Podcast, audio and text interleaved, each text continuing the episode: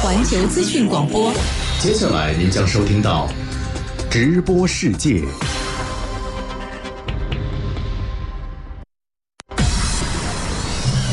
国际新闻实时报道，热点事件全面聚焦。环球资讯广播，直播世界。国际社会坚定支持中方捍卫主权和领土完整，严厉谴责佩洛西窜访挑衅。乌克兰说已将超过三十七万吨粮食运往七个国家。俄罗斯外交部表示，愿为国际原子能机构访问扎波罗热核电站提供最大帮助。多项数据显示，德国经济或将步入衰退，专家认为将给欧洲经济带来直接负面影响。土耳其第四艘钻井船出发前往东地中海作业，专家分析，土耳其试图在欧洲能源市场争取一席之地。环球深观察今天关注。原乌军火多数下落不明，美国专家呼吁把给军火商的钱用在正道上。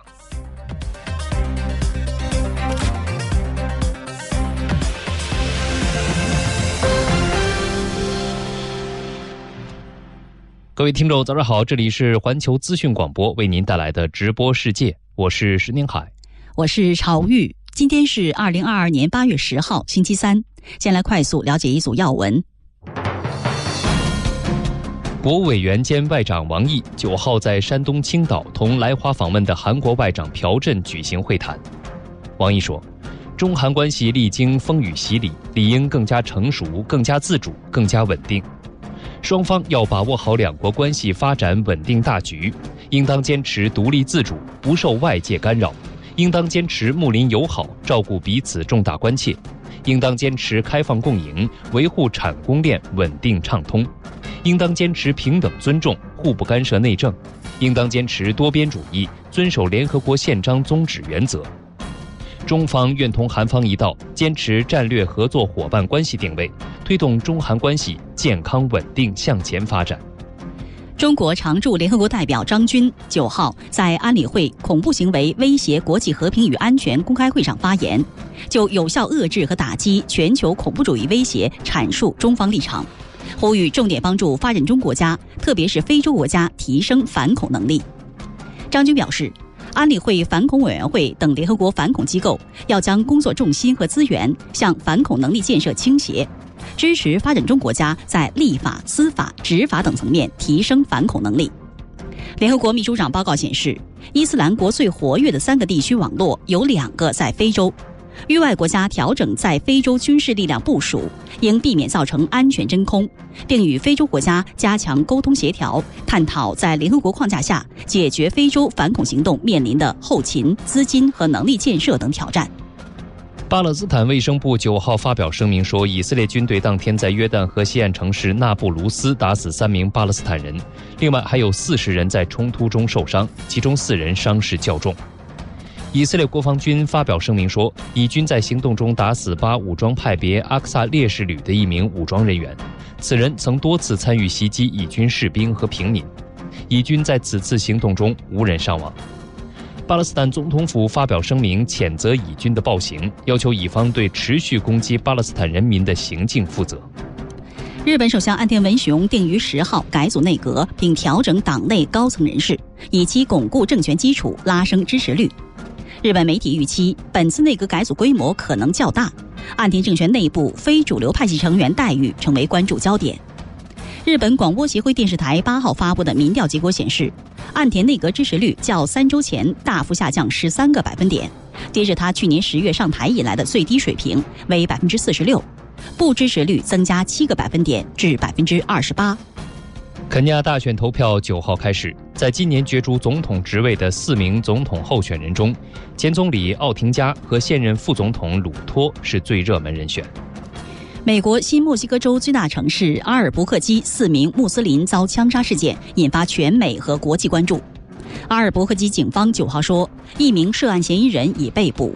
不过警方没有说明嫌疑人身份以及是否与四起枪击事件都有关联。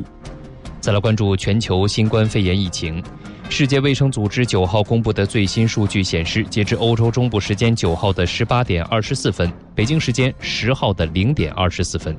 全球新冠肺炎确诊病例较前一天增加五十七万七千四百二十三例，达到五亿八千三百零三万八千一百一十例，而死亡病例增加一千一百四十四例，达到六百四十一万六千零二十三例。这里是环球资讯广播为您带来的直播世界。接下来，我们将关注今天的焦点话题。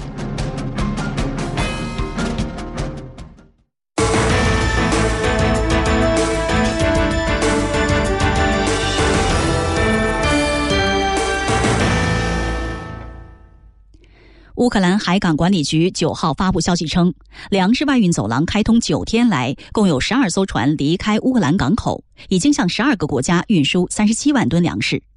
有关详细情况，来听总台记者曹胜吉的报道。乌克兰国家通讯社九号报道称，乌克兰海港管理局当天发布消息称，在粮食走廊运营的九天时间里，超过三十七万吨乌克兰农产品已经从乌克兰港口出口。报道称，截止目前，粮食走廊已运营九天。十二艘船只离开了乌克兰港口，向世界七个国家出口了三十七万吨以上的乌克兰农产品。此外，一艘货船进入乌克兰南部切尔诺莫斯科港装货。乌克兰计划每月通过奥德萨地区的港口转运三百万吨农产品。九号，据黑海粮食外运联合协调中心发表的声明称，两艘装载总计超七万吨粮食的运粮船，当地时间九号从乌克兰的切尔诺莫斯科港出发，分别前往韩国和土耳其。他们将在土耳其领海指定区域接受安全检查，通过检查后前往各自的目的地。这是俄乌与土耳其和联合国就黑海港口外运农产品问题达成的相关协议下第五批粮食船只从乌港口起航。同时，随着各方对扎波罗热核电站局势的关注日益增加，俄罗斯外交部九号发布声明表示，愿为国际原子能机构访问扎波罗热核电站提供最大帮助。我们继续来听总台记者曹胜吉的报道。俄罗斯外交部九号发表声明，强调俄方在六月三号就与原子能机构秘书处就原子能机构国际代表团前往扎波罗热核电站的路线和时间表达成了完全一致。考察团预计将由多个国家的知名专家组成，计划由国际原子能机构总干事格罗西亲自带队。俄方愿意为解决所有组织问题提供尽可能的帮助。俄罗斯外交部发言人扎哈罗娃八号在俄外交部网站发表声明说。乌方不断炮击扎波罗热核电站，实际上是把整个欧洲当作人质。而乌克兰国家核电公司九号发布消息称，过去几天俄军对扎波罗热核电站多次发动袭击，给核电站安全运营带来严重风险。同一天，俄罗斯国防部发布消息，在新菲多罗夫卡附近的机场发生数起航空弹药存储区域爆炸的事件，机场并未遭受炮击，未造成航空设备损坏。据悉，该机场是俄罗斯国防部的航空基地。乌克兰国防部九号回应称，无法确定机场发生火灾的原因，但再次提醒有关方面遵守消防安全规则和禁止随地吸烟。乌克兰最高拉达国家安全、国防和情报委员会副主席尤里米夏金九号在社交媒体说，乌克兰武装部队已经收到五十辆土耳其刺猬装甲运兵车，乌方期待下一批一百五十辆尽快交付。此外，俄罗斯国防部发言人科纳申科夫九号通报说。七月八号至八月五号，乌克兰外国雇佣兵人数从两千七百四十一人下降至两千一百九十二人。自俄乌冲突爆发以来，美国通过不断追加对俄制裁、向乌克兰提供武器等手段，给紧张局势火上浇油。土耳其《光明报》爱琴海地区代表、土耳其“一带一路”杂志社总编辑阿克弗拉特日前在接受总台记者专访时表示：“美国在世界各地插手地区问题，美国是当今世界不稳定的根源。”美国利用乌克兰问题破坏亚欧地区稳定。美国希望拖延乌克兰危机的解决，来削弱俄罗斯。世界上任何地方的危机背后都有美国的黑手。世界上的冲突，美国不插手更容易解决；一旦美国插手，反而无解。美国是当今世界不稳定的根源，我们必须清楚地看到这一点。阿克弗拉特认为。当今全球经济深度交融，经济全球化趋势不可阻挡。美国及其盟友对俄罗斯实施的制裁，最终将使美国自食恶果。当今世界各国经济关系相互交融，当美国试图完全孤立俄罗斯时，实际上也一定程度上孤立了美国自己。因为不仅在石油和天然气等能源领域，俄罗斯在大宗战略物资方面也是一个重要的国家。不仅如此，世界经济的一部分被强行剥离时，其他国家不可避免地将受到影响。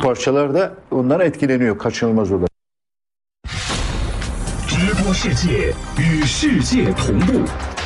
及时的新闻速递。英国全国开始大规模疫情最为严重的负责贝鲁特港口爆炸事件调查的黎巴嫩法官。深入的专业分析。美国的武器装备在很多地区变成了麻烦。这样的一个行动本身呢，对伊朗方面执行伊核协议相关规定的一种。这里是环球资讯广播直播世界。当地时间九号，土耳其宣布，该国第四艘钻井船“阿卜杜勒哈米德汉号”启程前往东地中海开展油气钻探任务。这是该船首次执行钻探任务。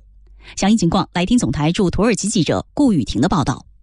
当天，土耳其总统埃尔多安在土耳其南部梅尔辛市的塔舒珠港参加了阿卜杜勒哈米德汗号的出发仪式，并发表讲话。他说：“土耳其在地中海进行的勘探和钻井活动，在土方的主权范围内，不需要任何人的许可或批准。”埃尔多安表示，这艘钻井船的第一站将会是距离土耳其沿海城市安塔利亚市加济帕夏区五十公里的耶吕克莱尔一号井。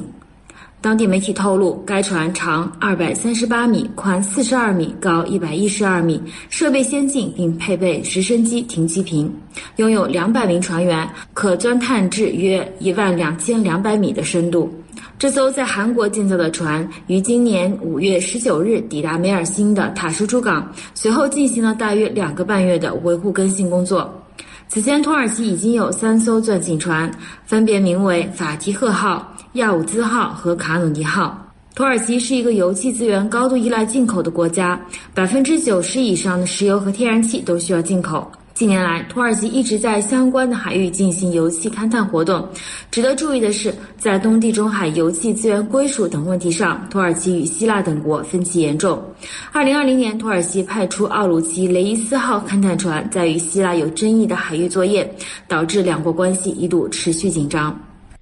中国国际问题研究院发展中国家研究所助理研究员李子欣稍早前接受总台环球资讯广播采访时表示。土耳其派出第四艘钻井船前往东地中海作业，其目的主要是要丰富自身的能源供给，加强油气资源的掌控，并试图在欧洲的能源市场争取一席之地。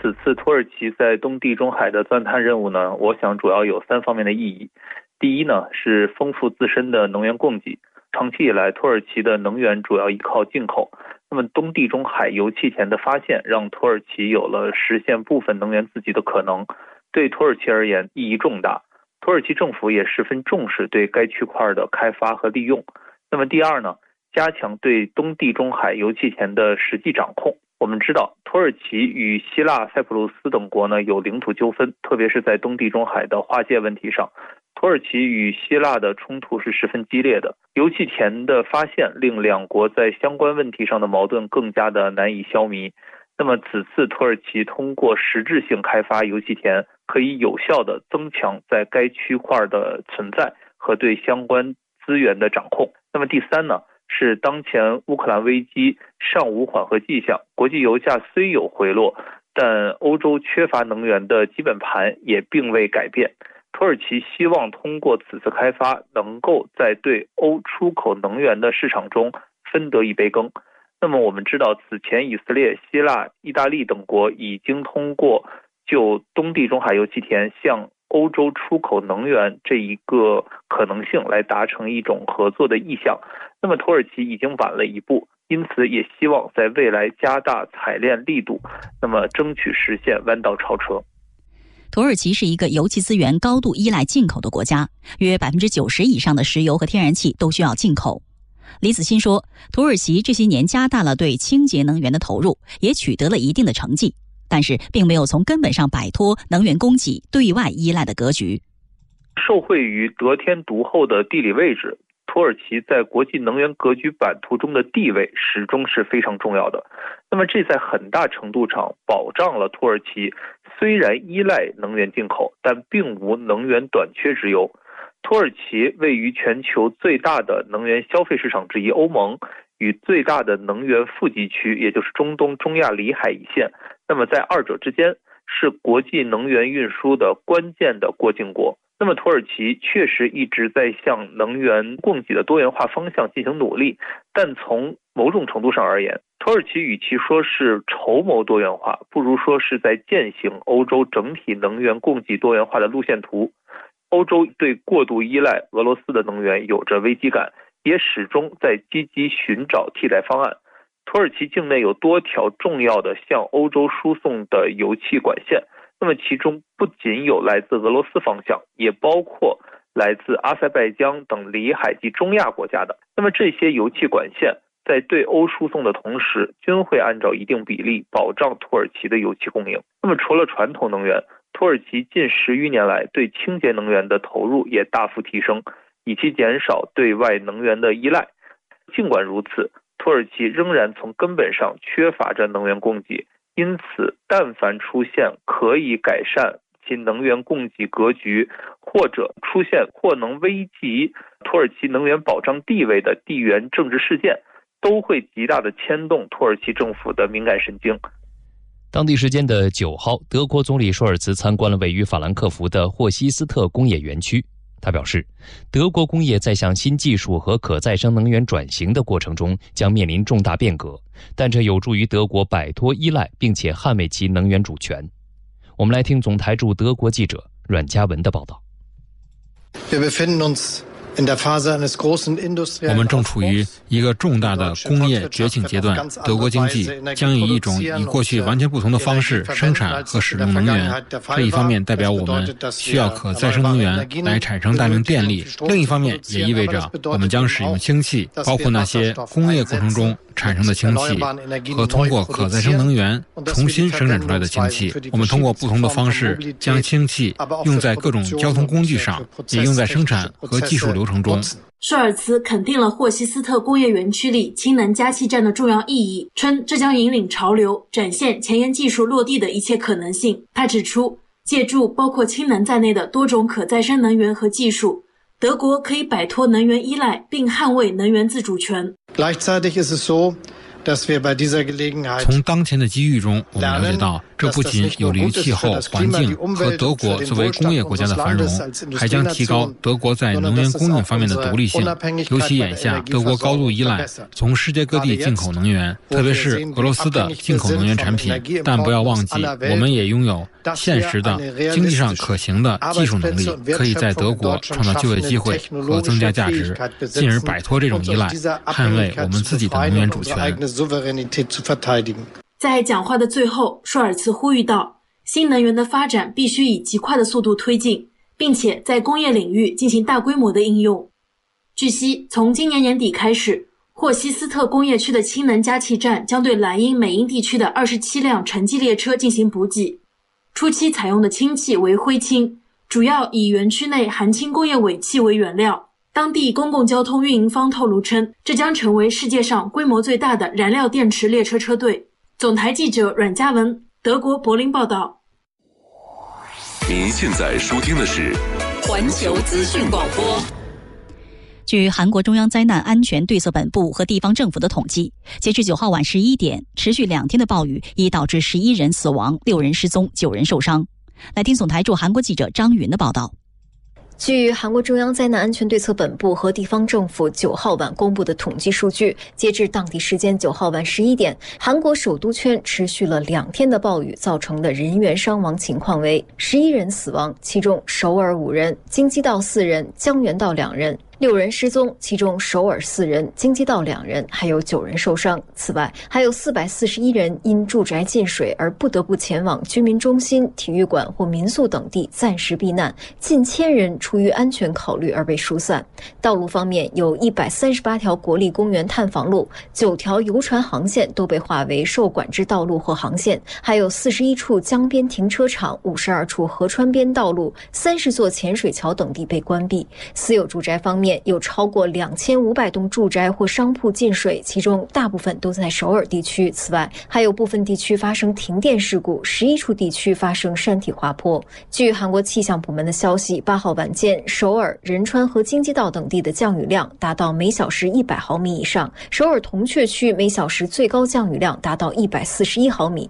是自一九零七年有相关记录以来的最高值。首尔江南区当晚最高降雨量达到每小时一百一十二毫米，是自一九六一年以来的最高值。韩国行政安全部九号将中央灾难安全对策本部的应对级别从第二阶段提升到最高级的第三阶段，还将灾害危机警报从警戒级提升到最高级严重级。韩国总统尹锡悦九号在主持召开防汛工作相关机关紧急会议时，对连夜暴雨造成的人员伤亡表示遗憾，并指示相关部门、地方政府有关机构加强紧急工作体系，全力避免人员伤亡。尹锡悦表示，预计包括首尔在内的中部地区近期将持续出现强降雨天气，各部门应迅速对受灾地区进行管制，提前疏散洪水高危区民众。他还叮嘱消防救援和一线人员在赈灾过程中注意安全。韩国气象厅预报说，截至本月十一号，首都圈还将有一百到三百毫米的降雨。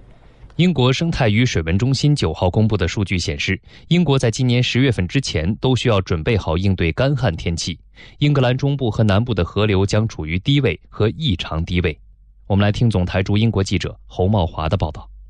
八月九日，英国气象局已针对英格兰和威尔士的部分地区发布橙色预警，提醒从本周四到周日将出现为期四天的极端高温天气，最高气温可达三十五到三十六摄氏度。虽然高温不会再次刷新，但热浪持续的时间会较长，这也进一步加剧了干旱情况。英国雷丁大学水文学教授克洛克说：“英国几个主要河流水系的水位非常低，包括泰晤士河在内的一些河流上游部分几乎完全干涸。”有分析预计，此次长期的干旱对英国农业将产生严重影响。英国需要在今年年底和明年收获的许多农作物，本应在十月底之前播种，但干燥坚硬的土壤会导致作物无法种植。此外，生态保护界人士担心，由于河流的流量减低，一些河流会受到不可逆转的破坏，野生动物也将面临生存环境的严重挑战。今年七月十九日，英国突破四十度的高温，创下该国有记录以来的最高值，而这个七月。也是英格兰自1935年以来最干燥的七月，其中部分地区的平均降雨量仅为该月常年平均降雨量的百分之八，达到了1836年以来的最低点。就英国近年来不断刷新纪录的高温天气，科学家警告说，由于燃烧化石燃料和其他人类活动产生的温室气体排放，气候变化导致干旱发生的可能性越来越高。受罕见高温天气影响，欧洲多国近期也陆续遭遇严重旱情。伴随灾情持续加重，各国以水资源为基础的能源利用也先后遭遇困境，使欧洲能源危机更加雪上加霜。详细情况来听报道。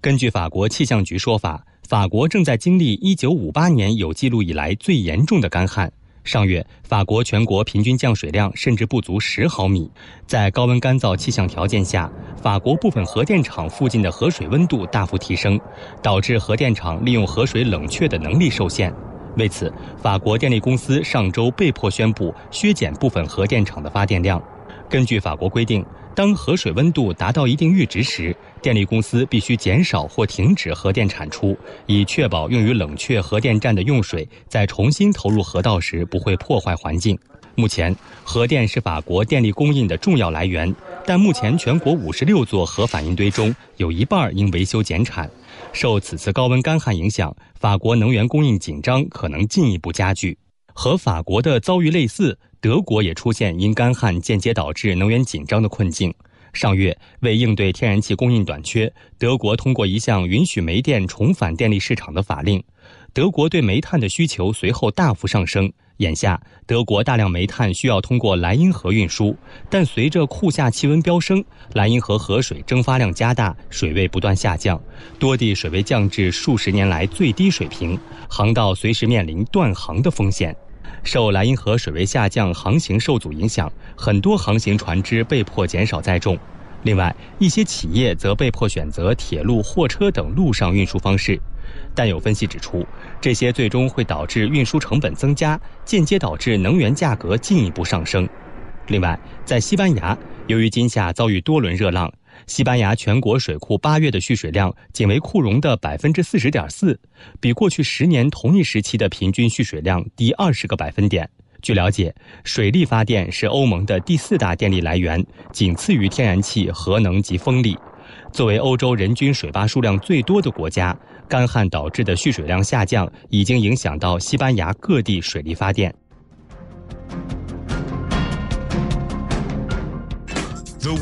环球资讯广播，接下来您将收听到直播世界。国际新闻实时报道，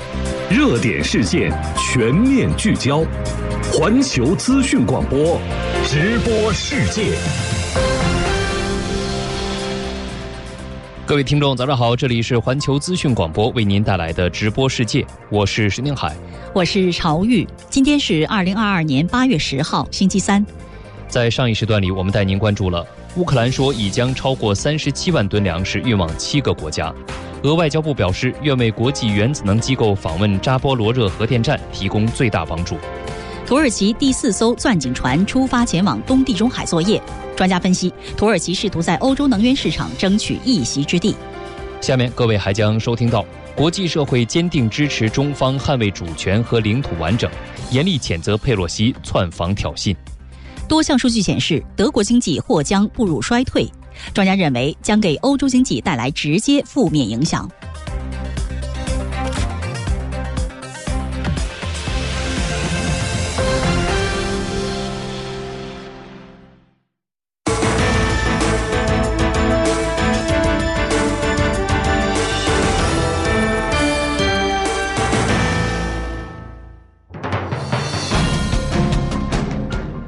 下面，首先我们来快速了解一组要闻，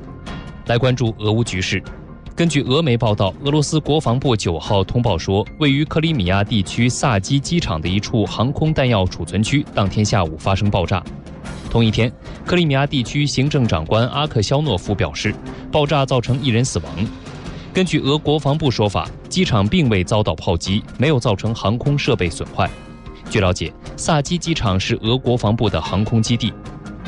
根据乌克兰国家通讯社九号报道，乌克兰海港管理局当天在社交媒体上表示，在粮食走廊开通后的九天内，一共有十二艘船只离开乌克兰港口，运载超过三十七万吨粮食去七个国家。另外，还有一艘船驶入乌克兰的切尔诺莫斯克港，装载粮食。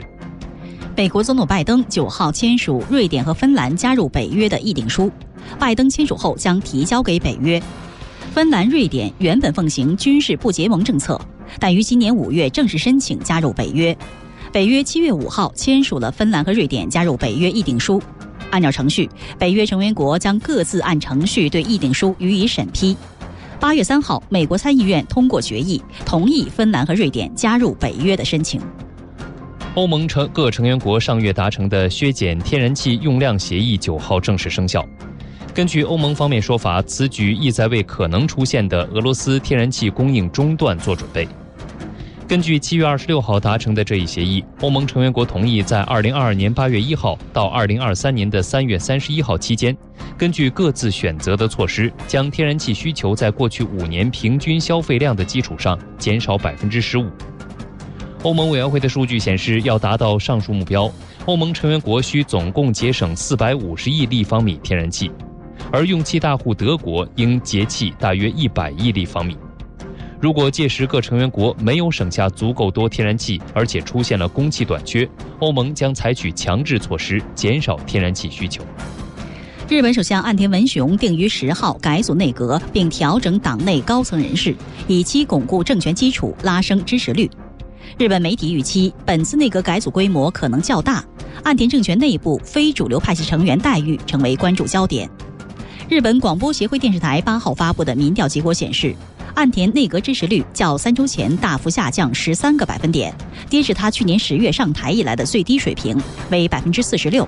不支持率增加七个百分点至百分之二十八。肯尼亚大选投票九号开始，在今年角逐总统职位的四名候选人当中，前总统、前总理奥廷加和现任副总统鲁托是最热门的人选。美国新墨西哥州最大城市阿尔伯克基四名穆斯林遭枪杀事件引发全美和国际关注。阿尔伯克基警方九号说，一名涉案嫌疑人已被捕，不过警方没有说明嫌疑人身份以及是否与四起枪击事件都有关联。世界卫生组织九号公布的最新数据显示，截至欧洲中部时间九号的十八点二十四分，北京时间十号的零点二十四分，全球新冠肺炎确诊病例较前一天增加五十七万七千四百二十三例，达到五亿八千三百零三万八千一百一十例，而死亡病例增加一千一百四十四例，达到六百四十一万六千零二十三例。这里是环球资讯广播为您带来的直播世界。下面我们将关注今天的焦点话题。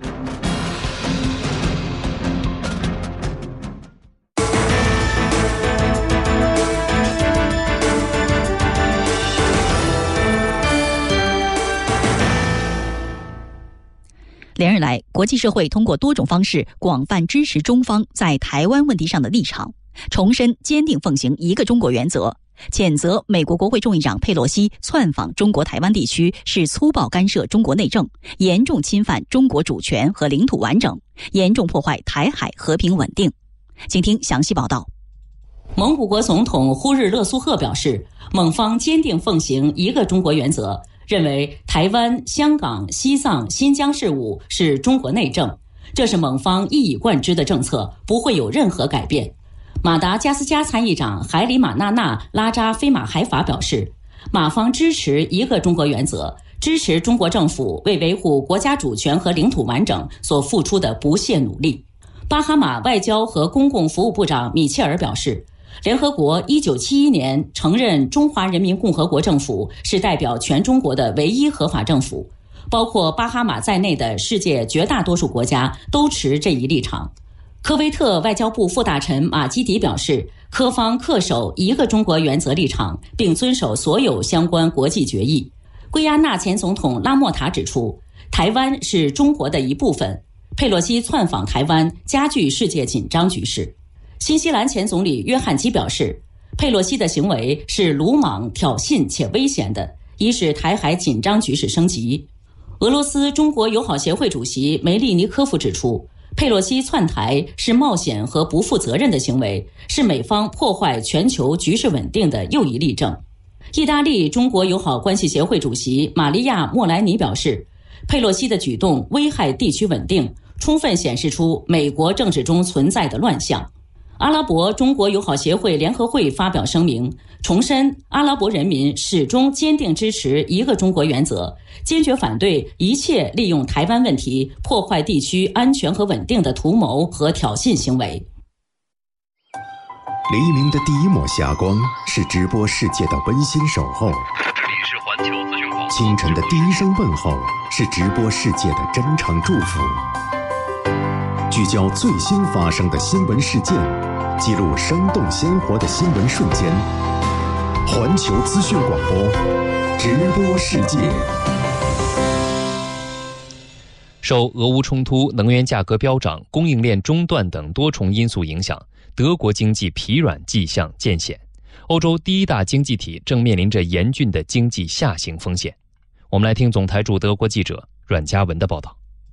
根据欧洲统计局日前发布的数据，作为欧洲最大经济体的德国，可能已经陷入了衰退。相比一季度，德国第二季度国内生产总值的增长率为百分之零，低于经济学家预期的增长百分之零点一。通胀方面，德国七月消费者物价指数 CPI 同比初值为百分之七点五，已是连续五个月站在百分之七以上的历史高位。这令德国的经济学家非常担心。德国知名智库伊弗经济研究所所长菲斯特甚至预言，天然气供应紧张，加上人口变化、数字化发展迟缓和外贸摩擦，对德国的打击将高于其他欧洲国家。德国联邦统计局表示，持续的新冠疫情、供应链中断、物价上涨和俄乌冲突等严峻的全球经济状况，都清楚地反映在经济发展中。各种不利因素之下。德国央行预计，今明两年的经济增长将分别为百分之一点九和百分之二点四。相较之下，国际货币基金组织的最新预测值要更为悲观，其预计德国今年的经济增速为百分之一点二，明年的经济增速仅为百分之零点八。雪上加霜的是，欧洲央行十一年来首次采取的加息行动，给德国带来了更大的经济不确定性。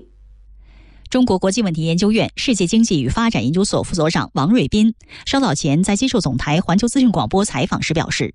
由于经济衰退概率增加，同时俄罗斯能源供应中断的风险也在增加。德国的经济不景气，对于欧洲经济也将带来直接的负面影响。德国经济呢，我想呢，首先是缺乏增长的动力。那么这次的统计数字，我们可以看到，在欧元区最大的四个国家当中，德国是唯一一个 GDP 停滞不前，甚至出现萎缩势头的国家。那么主要原因呢，我想呢，就是它原有的经济发展模式，比方说这个在全球产业链当中这种分包模式。那目前的这种分包的这个模式呢，出现了一些这个干扰和中断。另外呢，还有就是全球范围内的重要的原材料价格的这个飙升，使得它原有的这种啊工业发展模式，或者说是制造业的发展模式出现了困难。第二呢，就是它内部长期存在的一些经济问题，也在当前的这种形势下出现了激化。我们知道呢，在零八年的全球金融危机之后，呃，德国的这个工人呢，普遍呢是接受了低工资的增长的呃形式来换取工作岗位的保障。目前呢，这个问题没有解决，长期具有低通胀率的德国又遭遇了像能源危机、食品价格上升。通胀率居高不下的情况啊，经济问题呢会出现加剧。第三呢，就是在俄乌冲突加剧之后，能源行业遭受了这个持续的供应瓶颈问题，这呢就会直接的干扰德国的经济复苏进程，也会对它的一些环节，像生产、消费和出口增长等等环节形成巨大的抑制作用。那么，像德国在欧洲整个经济当中的占比，决定了欧洲的最大的经济体德国遭受困难，也会给整个的这个欧洲带来麻烦。德国权威智库的一份最新调查报告显示。俄罗斯天然气价格上涨对该国的化工行业冲击最大。我们继续来听总台记者阮嘉文的报道。出于节省成本的目的，德国几十年来一直在推广企业使用俄罗斯石油和天然气。俄乌冲突爆发后，美西方国家对俄罗斯实施经济制裁，导致俄气供应削减。分析称，德国或将在今年冬季面临严重的天然气供应短缺问题。另一方面，德国的大型制造业。特别是化工行业将面对巨大冲击。伊弗经济研究所当地时间九号发布报告称，在过去的十二个月里，德国化工行业的商业环境显著恶化。该研究所的最新数据显示，德国化工行业的商业预期在二零二二年七月降至负四十四点四点，而去年同期这一数值仍为正十一点八点。伊弗经济研究所专家安娜沃尔夫分析认为，鉴于业内大约百分之五十的天然气来自俄罗斯进口，俄乌冲突正在加剧德国化工行业的紧张局势。天然气占化工行业能源消耗的百分之四十四，而且产品制造也离不开天然气，大约百分之三十的化学产品都需要使用天然气。与此同时，有超过半数的化工企业深受材料短缺的困扰。他们预计，这种令人担忧的情况至少要持续到二零二三年上半年。值得注意的是，化学初级产品的进口价格也出现了大幅上涨。沃尔夫指出，早在2022年5月，其他无机基础材料和化学品的进口价格就同比增加了65%以上，而化肥和氮化合物当月的进口价格甚至同比暴涨了近170%。为应对冬季可能出现的天然气短缺，德国官员再次呼吁民众在入冬前减少天然气使用量。此外，为节省天然气用量，德国政府上个月批准重新启动或延长运营已列为淘汰目标的十多座煤电厂。中国国际问题研究院世界经济与发展研究所副所长王瑞斌认为，德国正面临越来越大的能源压力，甚至可能被迫改变其能源利用方式和经济发展方式。德国为了能够充分的满足生产和生活的日常能源消费，正面临着越来越大的压力。一个重要原因呢，是在这个乌克兰危机之下，美国西方和俄罗斯之间围绕着能源供应问题所展开的这种较量，目前没有找到合适的这种解决方案。还有一个原因呢，就是在乌克兰危机之前，欧洲已经出现的能源结构低碳化、清洁化这个转型过程当中出现的供应稳定性和安全性的问题。那么这也导致德国的能源价格持续上涨，并且时不时出现了拉闸限电的现象。目前。在这种形势下呢，德国能源的利用和经济发展方式将不得不进行一定的调整。一个呢是应急的调整，短期内呢会增加化石能源，甚至是啊启动之前被默克尔政府等等排斥的这个核能的利用。但是呢，这到底是不是化石能源就一定出现了这种回潮，还需要密切关注。还有一个呢就是能源方面的长期布局，当前呢是面临着一些这个困难，尤其是当前德国不得不呃紧急的去寻求原来能源供应总量当中俄罗斯部分的这个替代来源。那么这个过程呢，既会有很大的难度，同时也需要一段较长的时间。同同时还需要国际政治经济形势变化可能带来的机遇。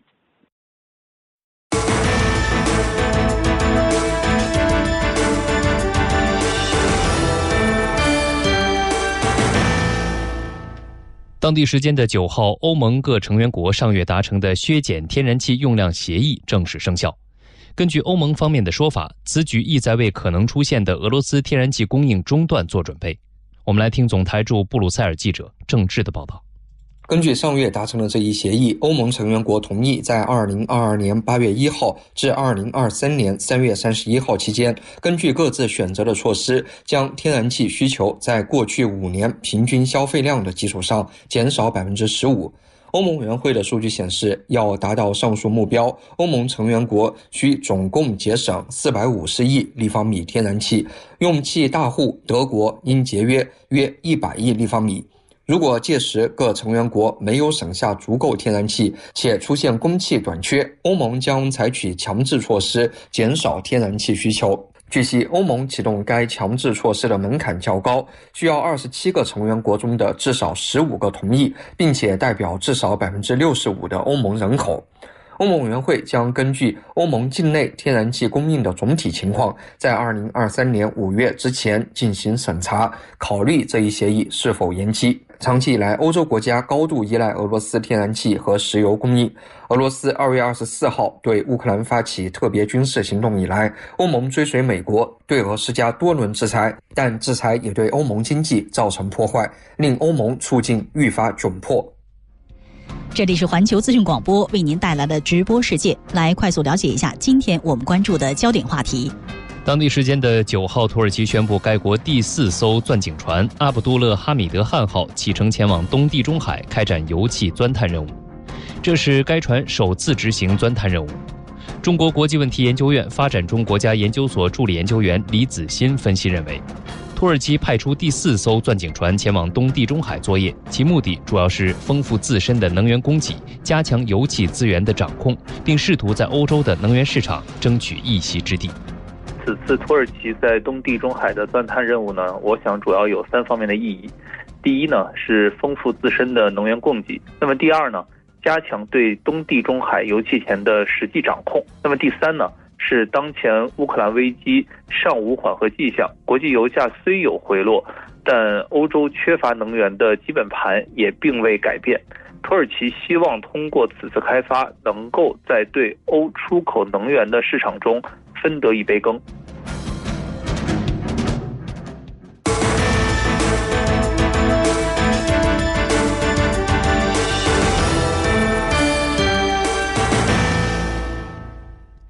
巴勒斯坦卫生部九号发表声明说，以色列军队当天在约旦河西岸城市那不鲁斯打死四名巴勒斯坦人，另有六十九人在冲突中受伤，其中四人伤势较重。详细情况，来听总台驻耶路撒冷记者赵兵发回的报道。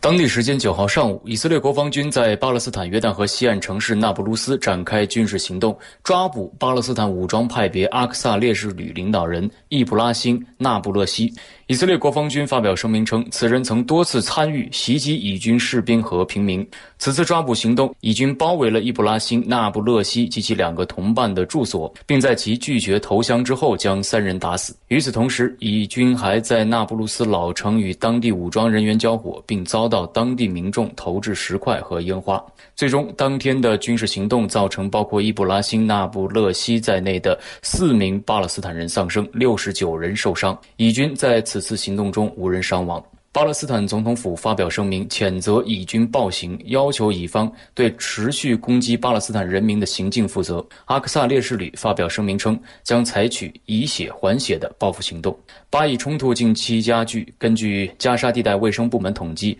持续三天的巴以冲突已造成四十六人死亡，三百余人受伤。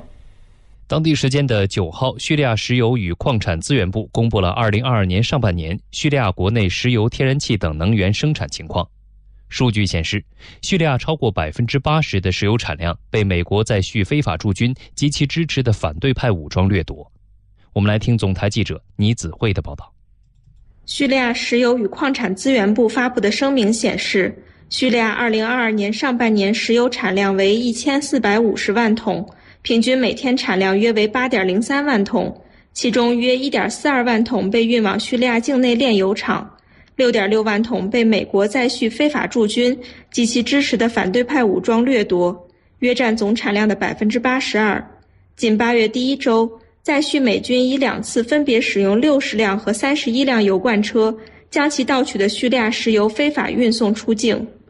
叙利亚政府多次谴责美国非法占领叙利亚东北部土地。支持反对派武装，并像海盗一样窃取叙利亚资源，这不但造成叙利亚境内能源短缺困境，使原本出口石油的叙利亚现在要依赖石油进口，加剧叙利亚人道主义灾难，同时企图分裂叙利亚，拖延叙危机解决进程。由于乌克兰危机持续，国际能源价格在高位波动，叙利亚石油主要依赖进口。国际油价的上涨也对叙利亚国内油价产生影响。近期，叙国内贸易及消费者保护部宣布，自七号零时起，政府补贴后的九十号汽油价格自此前的每升一千一百续镑上涨到每升两千五百续镑，涨幅约为百分之一百二十七。上涨后的价格约合每升六元人民币，非政府补贴价格则为每升四千续镑，约合每升九点六元人民币。九十五号汽油价格则为每升四千五百续镑，约合人民币十点八元。有分析指出，汽油价格的大幅上涨将在接下来进一步影响其他产品价格。在美国对叙利亚严酷制裁的背景下，叙利亚民众的购买力将进一步下降。将视线转向非洲。八月七号，美国国务卿布林肯在南非访问时，再次鼓吹美国的所谓“新非洲战略”。对此，南非学者八号在接受总台记者采访时表示，布林肯所谓的“非新非洲战略”实为新瓶装旧酒，换汤不换药。有关情况，来听总台驻非洲记者赵一楠的报道。当地时间八号，在南非访问的美国国务卿布林肯发表演讲，鼓吹拜登政府所谓的“新非洲战略”。对此，南非著名学者、南非约翰内斯堡大学非洲中国研究中心主任大卫蒙耶。八号晚在接受总台记者采访时表示，要警惕美国对非洲的企图，其所谓的新非洲战略毫无新意。布林肯刚刚宣读的新战略没有什么新意，就是美国的这些所谓的新的非洲战略，我把它称为新瓶旧酒。它是剪切和粘贴的，没有绝对的新东西。它是用一种可以理解的语言写的，很容易读懂，但核心信息是一样的，就是必须要遵循他所说的那套所谓的自由民主，美国才和非洲国家做生意。大卫蒙耶当天还在南非网络媒体《非洲》上发表文章，称布林肯在目前的国际形势背景下访问非洲，其目的是重置美非关系。美国不甘心在对非贸易上的惨败，因此推出的新战略也是新瓶装旧酒，实则夹带私货，针对所谓的中俄威胁制造命题。他呼吁非洲领导人应该警惕在全球霸权的斗争中被充当棋子。对此，南非国际关系与合作部长潘多尔表示，欧洲和其他国家最近要求南非在俄罗斯与西方之间选择立场，这有一种高高在上、恃强凌弱的感觉。总台记者赵一楠，南非约翰内斯堡报道。随着通货膨胀持续加剧和堕胎权问题不断的持续发酵，美国社会呈现出了愈加撕裂的态势。美国最近发布的一系列民调显示，美国民众在经济和政治问题上均存在高度分歧。我们来听美总台驻美国记者许涛的报道。根据美国广播公司发布的一项最新民调，美国民众更相信共和党能够解决通胀和经济问题。数据显示，百分之三十四的受访者在该问题上支持共和党，百分之二十五的受访者则支持民主党。在堕胎权问题上，百分之四十九的受访者表示支持维护堕胎权的政客，仅有百分之二十七的人支持限制堕胎权者。此外，根据盖洛普当地时间八月八号发布的一份民调，美国人就移民问题也难以达成共识。百分之二十七的美国人表示应该增加移民，百分之三十一的人则希望保持目前水平，百分之三十八的人想减少移民。有分析认为，美国社会正在呈现出愈加撕裂的态势，党派之争则是导致这种撕裂的重要原因。当地时间八月八号，美国媒体刊文表示，美国政党间充斥着分歧和斗争。在这种环境下，党派的政治行动的目的成为压倒对手，而不是制定有力的政策。随之而来的是公众对各级政府的信任度降低，国家机构衰退，继而推动分歧变成分裂，党派之争变成政治毒药。继续来关注新闻，来关注美国的猴痘疫情。当地时间八月九号，美国白宫官网根据猴痘疫情发表声明，声明指出，美国食品和药物管理局宣布批准对猴痘疫苗的皮内注射紧急使用授权。由于皮内注射仅需较小剂量，这一变化将把当前的疫苗供应量增加五倍。声明指出，自猴痘疫情爆发以来，美国卫生与公众服务部已向各州和辖区分发了超过六十七万支猴痘疫苗。下一阶段，政府准备向州和辖区分发约四十万支疫苗。按照新规，这一批疫苗将可供约二百万人接种。根据美国疾病控制与预防中心的统计，截至当地时间九号，美国确诊猴痘病例数量为九千四百九十三例，全球确诊病例为三万零一百八十九例。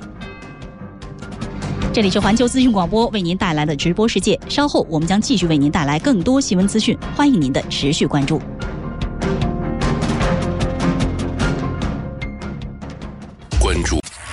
您现在收听的是环球资讯广播，从耳边到指尖，时刻刷新资讯世界。环球资讯。北京时间七点三十分，这里是环球资讯广播为您带来的直播世界。下面我们来关注一下气象信息，马上来连线中国气象局天气点评师程璐。早上好，程璐。早上好，程月。嗯，先来跟我们说说今天天气最需要我们关注的是什么？嗯，最需要我们关注的是高温边缘区域会有雨水浇灭高温，但是高温核心区域仍然是火热不退。呃，我们先来说一说这个败火的雨水。首先呢，要关注的是华南一带的强降水。呃，这里的强降水呢是由昨天才生成，今天就要登陆的今年第七号台风木兰带来的。那么今天早晨七点钟，木兰还是热带风暴级，那么它的中心是位于距离广东省呃湛江市徐闻县东偏南方向大约一百三十公里的。海面上，那么预计它将会以每小时二十到二十五公里左右的速度向西北方向移动，强度呢，呃，较前一个小时变化并不是很大。那么今天白天在呃海南琼海到广东茂名一带呃沿海它会登陆。那么。为此，中央气象台在继续发布这个台风的黄色预警。呃，台风木兰的影响之下，未来三天，像广东海南岛、广西的中南部、云南南部等地的部分地区，先后都可能会出现大雨或暴雨，局地大暴雨。那么，像南海的中北部、北部湾、琼州海峡可能会有六级以上的大风。台风中心经过的附近海域，风力可能会达到八到九级，阵风十到十一级。那么，城市当中，像广州、南宁、海口等地，因为有台风风雨的影响，几乎这几天就没有高温现身了。最高气温会是三十度左右，有难得凉快的那种感觉。那北边的话，今天白天到夜间最强盛的降水会集中在陕西北部、山西中部、河北南部、山东中东部等地。那从中央气象台今天早晨最新发布的暴雨蓝色预警来看，这些地方可能会有大雨或暴雨现身，而且会伴有一些短时强降水，局地会有雷暴大风或冰雹这样的强对流天气，还请大家也一定要多加注意。超越，嗯，那说完了降水，那高温不退的地方都有哪些呢？呃，这主要是说，今后十天左右的时间里，像江南的中北部、四川盆地、江汉、江淮、陕西南部、河南、新疆南疆盆地和吐鲁番等地都会有持续的高温天气。那么黄淮呢，可能会有一些阶段性的高温天气，而且这些地方基本上最高气温呃都可以达到三十七到三十九度，个别地方可以达到四十度甚至更高。我们来看一下中央气象台今天早晨发布的高温橙色预警。那今天白天的话，主要是新疆、南疆盆地、陕西中南部、河南南部、安徽、江苏、上海、四川的中东部、重庆、湖北、湖南、江西、浙江、福建、广西的北部、呃贵州的东部等地会有三十五到三十九度的高温天气，其中陕西的东南部、湖北西部。东部、湖南北部、四川东部、重庆中西部、江苏南部、浙江西部等地天气是最火热的，可能会有一些局地最高气温达到四十，甚甚至是超过四十度的这种现象，所以大家还是要注意防中暑的问题。超越，嗯，好，非常感谢程璐的介绍。国际新闻实时报道，热点事件全面聚焦，环球资讯广播。直播世界，这里是环球资讯广播为您带来的直播世界，我是石宁海，我是朝玉。先来快速回顾一下我们刚才关注的话题：国际社会坚定支持中方捍卫主权和领土完整，严厉谴责佩洛西窜访挑衅；乌克兰说已将超过三十七万吨粮食运往七个国家。俄罗斯外交部表示，愿为国际原子能机构访问扎布罗热核电站提供最大帮助。多项数据显示，德国经济或将步入衰退，专家认为将给欧洲经济带来直接负面影响。土耳其第四艘钻井船出发前往东地中海作业，专家分析，土耳其试图在欧洲能源市场争取一席之地。下面各位还将收听到环球深观察，今天关注原乌军火多数下落不明。美国专家呼吁，把给军火商的钱用在正道上。伊朗海亚五遥感卫星搭乘俄罗斯火箭升空。通胀高企致炸鸡价格猛涨，韩国民众直呼吃不起。环球热点密集追踪，新闻真相抽丝剥茧。环球资讯广播，环球深观察，与您一同。深观世界，洞察本源。当地时间的八号，美国国防部宣布将再向乌克兰提供一批价值十亿美元的军事援助。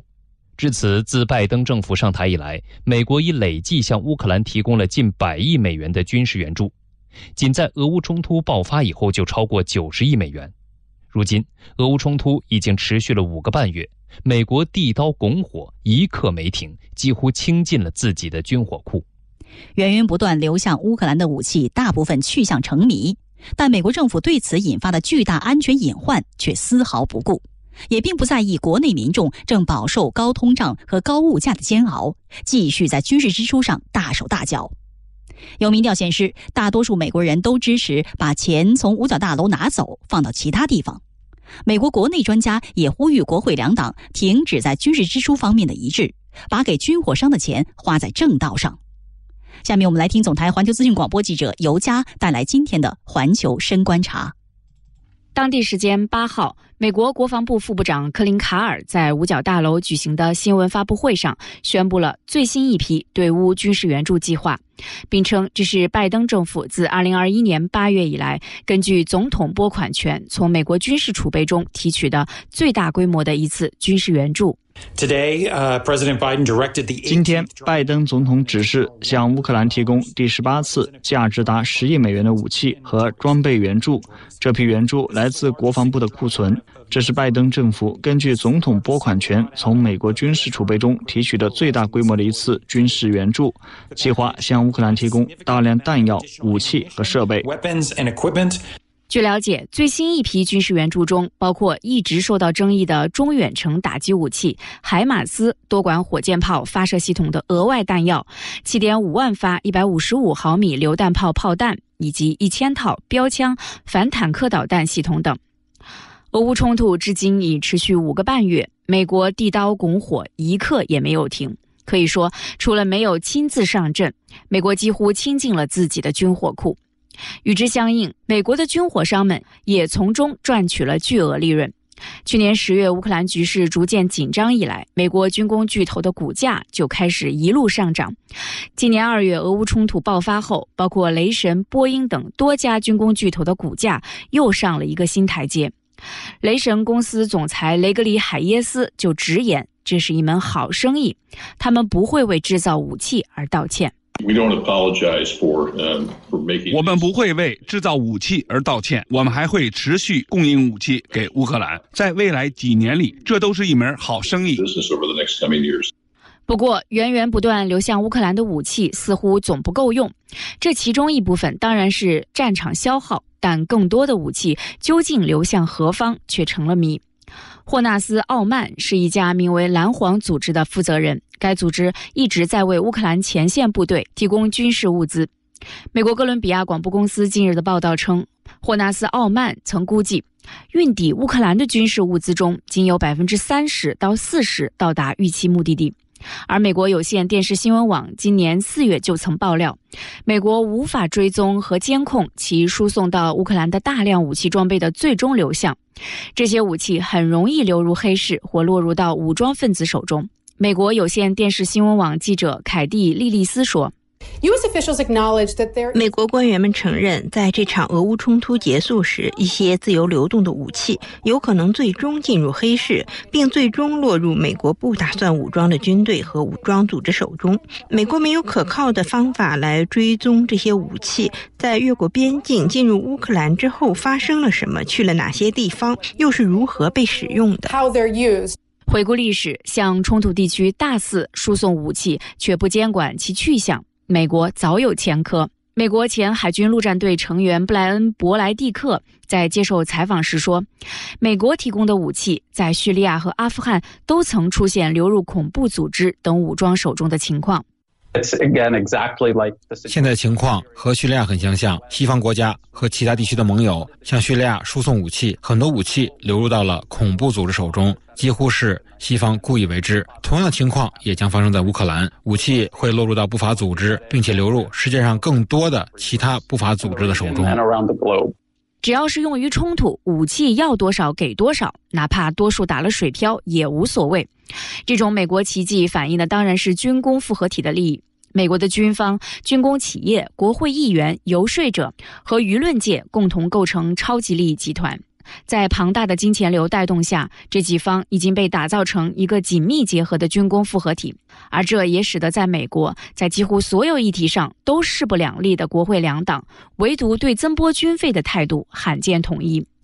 拜登总统三月提交国会的二零二三财年军费预算达八千一百三十三亿美元，再创新高。而国会众议院和参议院各自通过的二零二三财年军费预算，分别比拜登提交的数额又增加了三百七十亿美元和四百五十亿美元。对此，美国昆西负责任治国研究所高级研究员、武器和防务问题资深专家威廉哈东撰文起底称。众议院追加的三百七十亿美元中有超过三分之二，也就是二百五十亿美元将用于武器采购和研发，而这类资金大部分将用于填补五角大楼承包商的利润。威廉哈东说：“ 军工承包商、军方、国防部都在推进自己的利益，不惜以纳税人、国家安全为代价。”如同美国政策研究所研究员林赛·科什格里安所言。当我们在一件事情上花的钱越多，在其他事情上花的钱就越少。在军工复合体大发战争财的同时，美国的老百姓却在日复一日地忍受着高通胀和高物价的痛苦。林赛·克什格里安近日在参加访谈节目时指出，经过九幺幺恐怖袭击事件后的二十年阿富汗战争，人们已经对战争感到厌倦，不愿让美国卷入新的战争。民调显示，大多数美国人都支持把钱从五角大楼拿走，放到其他地方。但显然，公众的支持还不足以对抗军事工业的利益。林赛·克什格里安表示，现在必须停止国会两党在军事支出方面的一致，不能再让军工企业和国会议员为所欲为了。The first thing right now is we should stop 是的，现在的第一件事是我们应该继续谈论削减武器承包商的合同。在这些军工企业看来，乌克兰危机如同他们的发薪日，他们的股价正在飙升。他们在国会山上进行各种游说：为什么要将所有武器运往乌克兰，然后再购买更多的武器来填这个无底洞？他们只是把这看作是一笔巨大的意外之财。我们必须停下来。总台环球资讯广播记者尤佳综合报道。以速度呈现新鲜资讯，以广度扫描全球热点，以温度触摸第一现场，以态度传递资讯力量。环球资讯广播，直播世界。当地时间的九号，伊朗海亚姆遥感卫星在哈萨克斯坦拜科努尔航天发射场发射升空。当天下午，伊朗航天组织的地面站点已经接收到海亚姆卫星传回的第一批遥感数据。我们来听总台记者李建南的报道。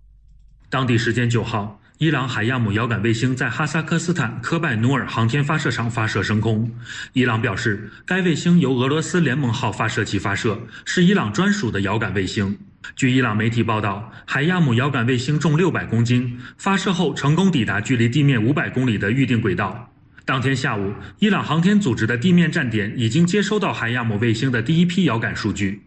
伊朗政府发言人贾哈拉米表示，海亚姆卫星是与俄罗斯合作完成发射的，但所有数据均为伊朗所有，且不用于任何军事用途。他指出，该卫星成像精度为一米，观测数据将用于提高该国农业生产力、监测水资源、协助管理自然灾害以及发现矿山和保护该国边界等一系列用途。受到原材料价格高企、成本上涨等因素影响，最近韩国的炸鸡价格逼近每只三万韩元，约合人民币一百五十四元，而此前只要约合人民币一百一十四元，因此不少韩国民众直呼炸鸡吃不起了。下面请听总台环球资讯广播编辑孙丽的报道。今年六十三岁的苏先生在京畿道经营炸鸡店已经有五年了。凭借着酥软细嫩的口感和实惠的价格，店铺拥有一批老顾客。不过，最近苏先生真切地感到价格的压力。他告诉记者，今年七月，店里主要用于制作炸鸡的肉鸡价格同比上涨了百分之十六点二。作为辅料的炸粉、食用油等各类食材价格的同比涨幅也在一到三成之间，甚至包装炸鸡的纸盒价格也大幅上涨。再加上人工费、租金等其他成本持续攀升，为了维持生计，苏先生不得不将店内的炸鸡提价百分之五。原材料涨价似乎看不到尽头，我被迫高价买入原材料，店里扛不住成本压力，又担心流失顾客，这次只好小幅提价。面对直线上涨的原材料价格。近期，韩国一些大型炸鸡连锁品牌也纷纷将旗下多种菜品提价近一成，加上饮料、酱汁等配菜和送餐费，消费者购买一只炸鸡的花费逼近三万韩元，约合人民币一百五十四元。由于炸鸡价格暴涨，近日不少韩国民众在网络论坛上发起了抵制炸鸡的活动。有消费者表示，如果价格继续上涨，将减少炸鸡消费。首尔市民说。最近物价上涨很快，经济压力实在不小。我减少了吃炸鸡的次数，找找别的食品，或尝试自己做着吃。韩国统计厅发布的最新数据显示，今年七月，韩国餐饮物价较去年同期上涨百分之八点四，达到近三十年来最高值。其中，炸鸡价格同比上涨一成多。为了满足部分民众的消费需求。韩国大型超市在近期推出全家桶炸鸡，售价比普通炸鸡店里的便宜约五成，几乎每天都销售一空。此外，利用烤箱或空气炸锅加热就能食用的冷冻鸡块等简便食品的销量也一路走高。日本广播协会九号报道，截至今年的一月一号，日本人口为一亿两千三百二十二万多人，较去年减少六十二万人，人口连续十三年减少。受新冠疫情影响，涌入城市地区的人口减少。东京的人口也自二十六年前的一九九六年以来首次出现了下降。我们来听总台驻日本记者何新磊的报道。日本总务省根据今年一月一号著名基本台账统计，居住在日本的日本国籍人口数量为一亿两千三百二十二万三千五百六十一人，较去年同期减少六十一万九千一百四十人，为连续十三年减少。去年一年内出生人数为八十一万两千零三十六人，是该调查开始以来的最低数字。去年死亡人数为一百四十四万一千七百三十九人，为调查以来的最高数字。结果表明，去年日本自然减少的人口数量及死亡人数超过出生人数六十二万九千七百零三人，连续第十四年增加。按照地区划分，东京人口数量最多，为一千三百二十七万七千零五十二人，其次是神奈川、大阪等。而鸟取县人口数量最低，为五十四万七千三百一十八人。东京都、神奈川县、埼玉县和千叶县这四个都县此前人口一直呈上升趋势，但在本次统计中，数字开始出现下降。其中，东京都是自二十六年前的一九九六年以来首次出现人口下降。唯一人口增加的县是冲绳县，比去年增加了一千四百七十八人，增加比例为百分之零点一。日本总务省表示，新冠疫情使流入城市的人数减少，导致城市地区人口开始减少，尚不能说城市人口过于集中的现象得到改善，将继续关注人口移动等趋势。继续来关注新闻，澳大利亚联邦科学与工业研究组织九号发布公报说。过去一年，该机构研究人员及合作伙伴为一百三十九种动植物进行了科学命名，其中大部分为昆虫。公报指出，在澳大利亚的物种中，目前仅有约百分之二十五为科学界所知，因此科学命名有助于研究人员、政府和社区更好了解广阔的生态系统，保护生物多样性。据介绍，过去一年有一百一十七种昆虫、四种海洋鱼类、三种植物、十四种无脊椎动物和一种青蛙被命名。这里是环球资讯广播为您带来的直播世界，快速了解一下今天我们关注的焦点话题。根据欧洲统计局日前发布的数据，作为欧洲最大经济体的德国可能已经陷入了衰退。受俄乌冲突、能源价格飙涨、供应链供应链中断等多重因素影响，德国经济疲软迹象渐显。欧洲第一大经济体正面临着严峻的经济下行风险。中国国际问题研究院世界经济与发展研究所副所长王瑞斌表示，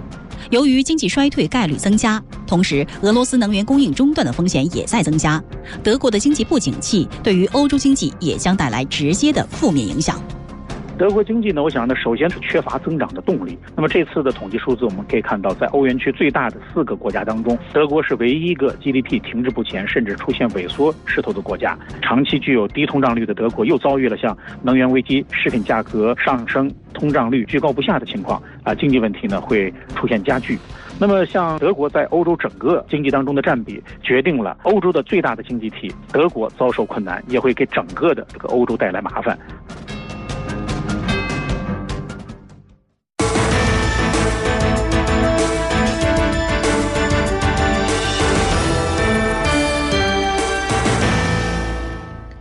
下面我们请环球资讯广播特约体育观察员赵思恒带来昨夜今晨最新体坛资讯的梳理和点评。体坛观察，大家早上好。首先呢，让我们来关注一下排球赛场。昨晚，二零二二年男排亚洲杯进入到了小组赛第三比赛日的较量。中国男排在激战四局后，三比一力挫巴林，两战全胜，以小组头名的身份晋级八强。此役，中国男排可以说在心理上是具备一定优势的，但是首局比赛，巴林就给我们制造了麻烦。张景毅在一上来进攻受阻，给了巴林队机会，巴林队是以二十九比二十七先下一城。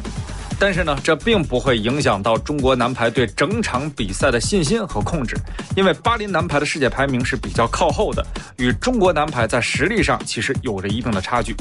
从第二局开始，中国男排全队上下都显得格外沉稳。第二局，凭借着张景印的发球和强势进攻，以二十五比十九扳平了比分。第三局和第四局，中国男排发挥了自己应有的水平，大幅拉开了比分，最终是以二十五比十九和二十五比二十二连下两局锁定胜局。纵观全场，我们在发球和拦网上呢都要好于对手。巴林男排在失误上呢是比较多的，他们比中国队多了十五个。今天中国队将会得到一天的休整时间。接下来八强阶段的比赛，中国队将会与伊朗和巴基斯坦进行较量。接下来我们关注一下我们的中国车手周冠宇。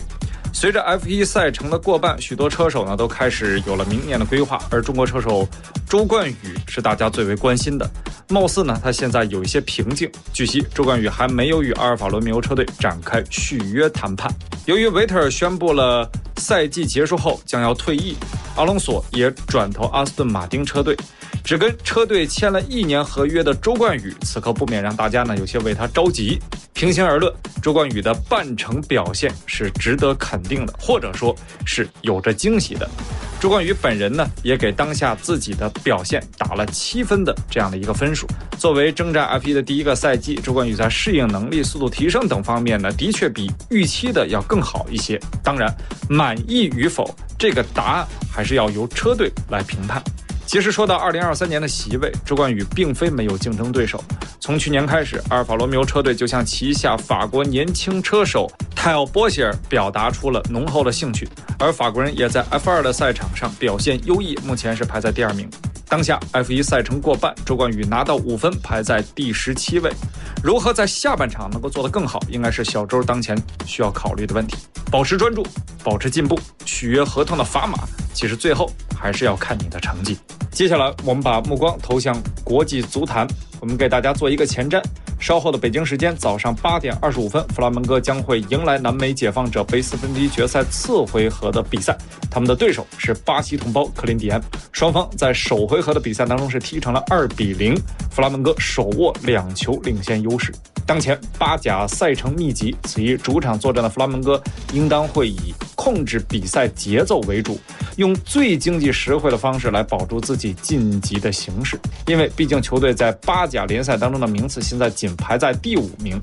虽然说与克林迪安的差距并不大，仅有三分之差，但是呢，也要为联赛尽全力。克林迪安尽管当前呢在联赛里面排在第二，但是现在的状态啊令人担忧，因为在最近一个月的比赛当中，他们在各条战线上都遭遇了失败，先后输给了桑托斯、塞阿拉、戈亚尼亚竞技和弗拉门戈。此役呢，球队又是客场作战，现在比分落后，其实压力还是比较大的。回顾客场的战绩，最近三个南美解放者杯的客场，克林迪安全部都是以平局收场，球队攻坚的能力啊，令人担忧。若想晋级，克林迪安这场比赛一定得先出招。稍后的次回合比赛，让我们共同期待。北京时间七点五十四分，以上就是今天直播世界的全部内容。主播石宁海和朝玉，代表节目监制耿海燕，主编黄彪，导播刘苗以及编辑组的全体成员，感谢您的收听，再会。